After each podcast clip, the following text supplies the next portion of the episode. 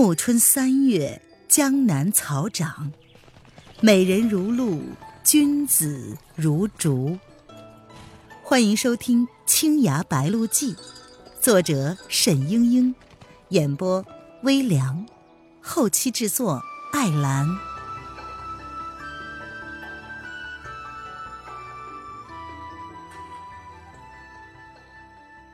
第三十五章。大闹婚礼。蒋灵谦坐在楼上，高声的道：“你还是快拿出解药来吧，这毒药好像是很厉害。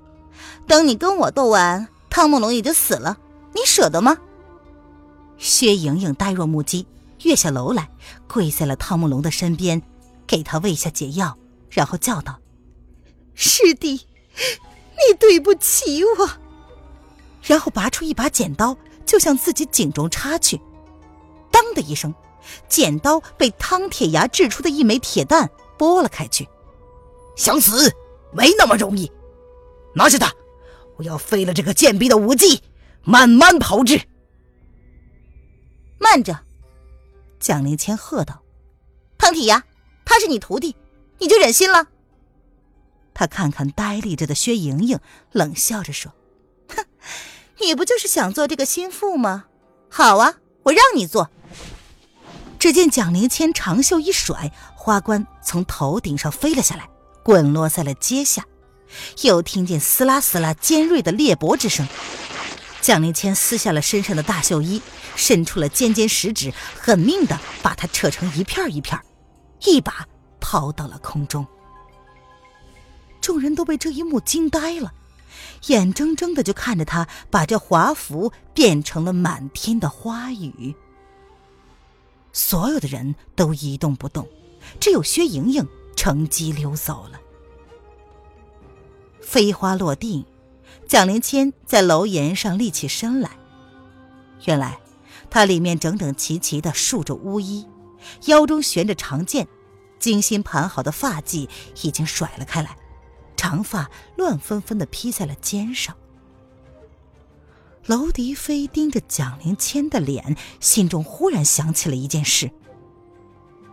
怪道：“我一直觉得蒋娘子看着眼熟，原来长得竟然是像她。”一时间，娄迪飞的神思恍惚起来。汤姆龙服过解药，刚刚的清醒，慌不迭的说。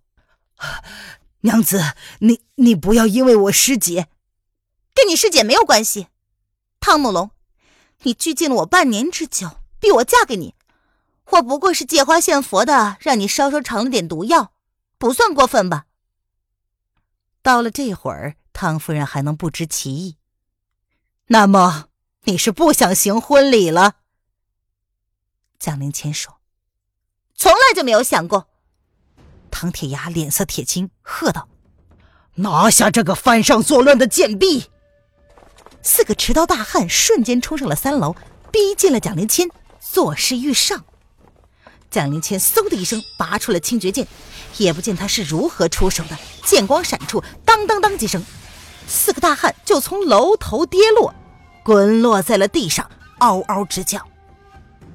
蒋灵谦冷笑了一声，然后说：“哼。”唐铁牙，你的手下不行，你还是自己来杀我吧。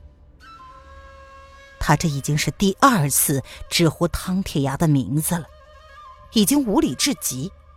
汤铁牙看着儿子独立未退，连站着都困难，不由得一拍案几站了起来。等一等，我有话要说。汤慕龙挣扎着站了起来，江娘子。你我的婚约是两家长辈早有约定的，并不是我逼迫你。我知道你心里并不情愿，但总是希望你体谅我的苦心。至少我问过你多次为什么，你从来不曾回答过我。这须不是我的错。蒋灵谦居高临下的冷笑着说：“。”自己不想嫁给你，需要说理由吗？这时，旁边的客人早有忍不住的议论纷纷起来。李素平道：“蒋娘子，你错了，定者定也，岂容轻易反复？”宋飞宇也说：“你家大人为你议定了婚事，你就是汤家的媳妇了，哪有什么想不想嫁的？”蒋灵谦听他们叽叽喳喳了半天，烦絮不堪，大声的道：“好，我就告诉你，因为这世上另有一个人，我我已经答应过他了。”不是当面，而是在心里许诺。我这一生除了他之外，不能够有别人。汤姆龙颓然倒地，紧紧的闭上了眼睛，面如死灰。蒋灵谦见状，缓声的道：“汤君，我本来不配做你的妻子，也给你家惹了不少麻烦，很是对不住。”倘若你们收回诚意，休想！唐铁牙暴喝道：“你是我家的媳妇，竟敢与外人有私，家法当处死！”蒋灵谦气得脸色惨白，他叫道：“怎么说来说去还是你家的人？难道只凭你一句话，我就永世不得翻身吗？”哼！你生是汤家的人，死是汤家的鬼。好。好，我要说我是沉香社的人，你们也敢留我吗？厅内厅外一片哗然，谁也没有料到蒋灵谦还有这层身份。此言一出，他立刻成了所有人的敌人。性急的人已经拔出了兵器。娄帝飞本来还琢磨着如何带他脱身，此时也犹豫了。唐铁牙愣住了，旋即哈哈的狂笑道：“哈 哈哈哈算你厉害！卢琼仙手下的妖女，的确是不配做我家的人。众位朋友，妖女已与我家了无瓜葛，待老夫杀了他，给大家助助酒兴。”汤铁牙脱下了长袍，挠身而上，一双铁爪向蒋灵谦的天灵盖招了下去。竟是立时要取了他的性命。蒋灵谦早就在凝神准备着，长剑在头顶一轮，削向了汤铁牙的手腕，同时一个翻身，右脚飞出去踢向汤铁牙的脸颊。汤铁牙急忙回手抓住他的脚踝，这时蒋灵谦却早已经腾起了轻功，踏着汤铁牙的肩膀飞了过去，落在了他的身后，正是一招。半壁见海日。汤铁牙这一恼羞成怒，可是非同小可。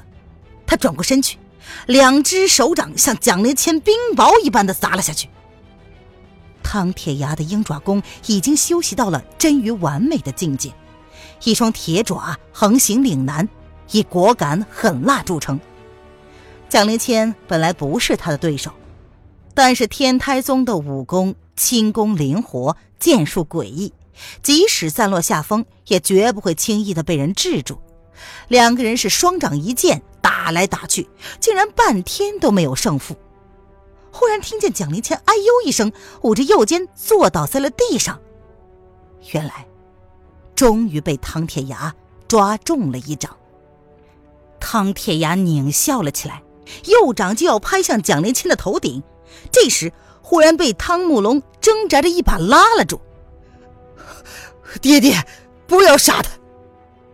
唐铁牙怒道：“糊涂东西！”哦，钢铁牙胸口一凉，却是被蒋灵谦暗示了一枚绣骨金针。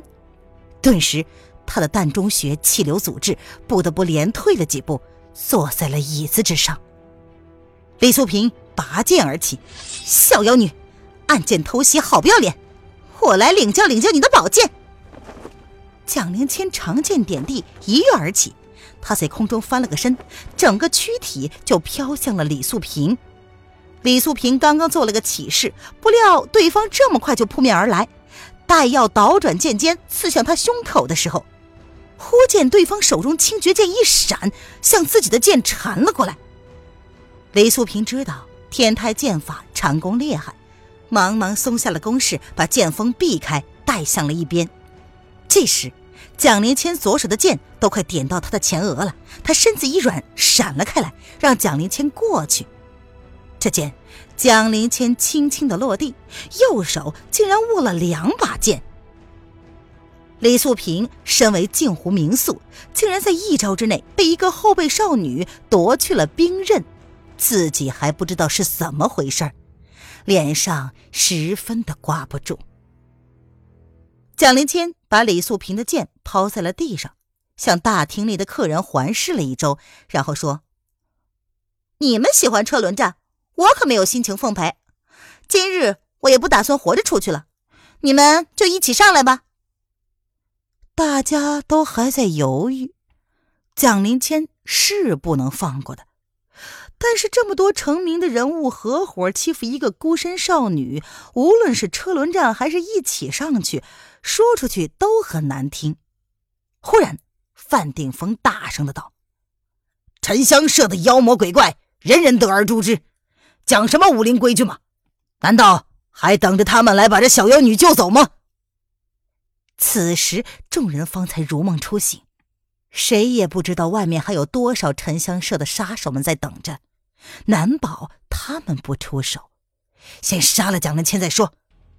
众人早就有看不惯蒋灵谦的，听范定峰这么一吆喝，一时之间十几个人齐刷刷的围了上来，有帮会的长老，有门派的高弟，明晃晃的刀剑锋刃指向了蒋灵谦。这时，蒋灵谦剑法再高明，清绝剑再锋利，也决然无信了。汤姆龙。却在后面叫道：“诸位，手下留情。”范定峰不理会，他站在了蒋灵谦的背后，一掌拍向了他的背心。蒋灵谦听到掌风，腾挪开来，不料宋飞宇的剑扫了过来，此剑直撞向他的右肩。忽然，当的一声，宋飞宇的剑竟然被另一把剑荡了开去，功亏一篑。范定峰惊奇的道。钱世俊，你干什么呢？钱世俊满面的通红，吞吞吐吐的道：“放放过我义妹。”范定峰怒道：“你好糊涂！”他大喝一声，铁掌劈向了蒋灵谦，跟着无数的刀剑如同天罗地网一般向蒋灵谦的头顶笼罩了下来。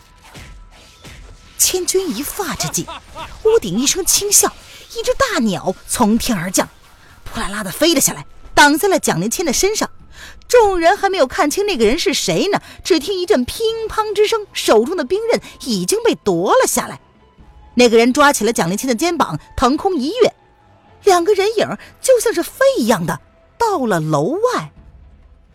所过之处，试图挡着他们的人都被迅猛无极的手法拨倒了，直直的闪开了一条道。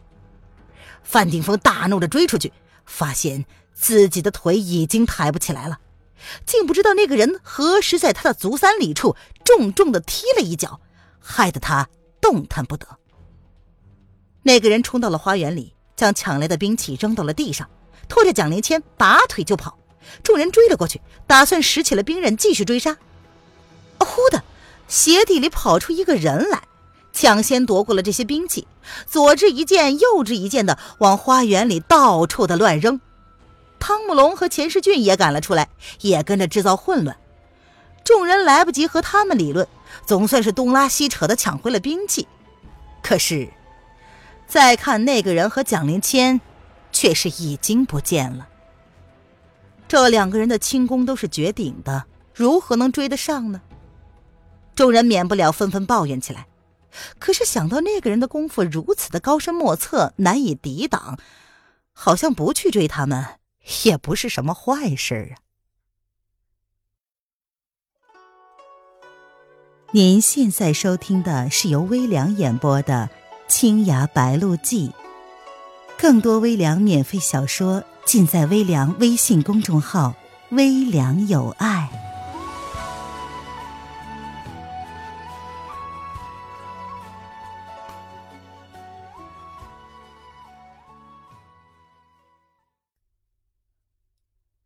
娄迪飞自己也不知道，为什么自己会冒险救出蒋灵谦。或者是因为自己被他不顾一切的勇气感动到了，又或者是因为他身上隐约有自己记忆中的某个影子。反正蒋灵谦是三罪宫的仇人，应该由三罪宫的人发落，而不是什么被莫名其妙的乱刀分尸。所以，当蒋灵谦向他道谢的时候，他只是冷笑着道：“哼，我救你可是为了杀你。”蒋灵谦说：“劳迪飞，你和我有仇吗？”“我和你没仇，但是我的一个朋友被你杀死了，我受人之托。”带你去见他的父母，将这件事情做个了断。现在你必须得跟我走。我不知道你说的是什么，但是我眼下有件要紧的事情，办完了再跟你去，行不行？不行。蒋灵清委屈的看了他一眼，眼泪几乎都要掉了下来。我好不容易逃了回来，就想去见他一面。我的日子已经不多了，我怕。我怕来不及了。娄迪飞心里有些明白他说的是什么，可是又不太相信他。你要找谁呀？这不能告诉你。那你还废话什么？先跟我去三罪宫。蒋灵谦有些不解，眨了眨眼睛，忽然生气的道：“我平生最恨被人逼迫了。”他翻起身来就要和娄迪飞比剑。不过，他折腾了一日，已经是精疲力竭，几招之下就被娄迪飞点了周身的穴道。娄迪飞把他拎到了一条小船上，解缆向洞庭湖驰去。蒋灵谦无可奈何，躺在船舱里哭泣。娄迪飞也不搭理他。到了晚间，船停在了江湾的芦花荡里休息。船实在是太小了。两个人同栖一处不方便，娄迪飞就自己上岸去，坐在系缆的大石头上，渐渐的睡了去。半夜里，几声布谷鸟把娄迪飞惊醒了，他十分诧异，不知这时为何会有鸟叫声，于是蛰伏不动。过了一会儿，黑暗处轻轻的飞过了一柄柳叶刀，银光划向了小船。娄迪飞恐怕有人追杀蒋灵谦，纵身一跃，跳到了船上。钻进船舱一看，蒋灵谦兀自一动不动地躺着，好像还没有醒。娄迪飞正想叫他，忽然颈中一阵冰凉，一时冻住了似的，动弹不得。他知道自己着了蒋灵谦的道，只得暗暗叫苦。原来是蒋灵谦学道已解，他用绣骨金针算计了娄迪飞。他匆匆的点了娄迪飞的穴道，又从船舷上拔下了那把柳叶刀。只见刀上插了一张黄色的纸。蒋灵谦一看，忽然大惊失色，急忙跳上岸去，解开缆绳，让小船顺水漂走。绣骨金针不在穴道上，只能冰住人一时。娄迪飞功力深厚，不一会儿就化解了针的冰力，冲开了穴道。小船已经走远了，他索性跳下水，溯流游上，找到刚才停船的地方。蒋灵谦早已经走了，此时天已蒙蒙亮，那张黄纸居然还飘在芦花荡里。想来蒋灵谦把它扔在了江水里，却被水草挂住了，不曾冲走。娄迪飞大喜过望，赶快的把纸捞起来，字迹尚可辨认。他读过一遍，竟然吃了大大的一惊，再也顾不了别的什么，急忙向洞庭湖三醉宫赶去。亲爱的听众朋友，本集播讲完毕，感谢您的收听。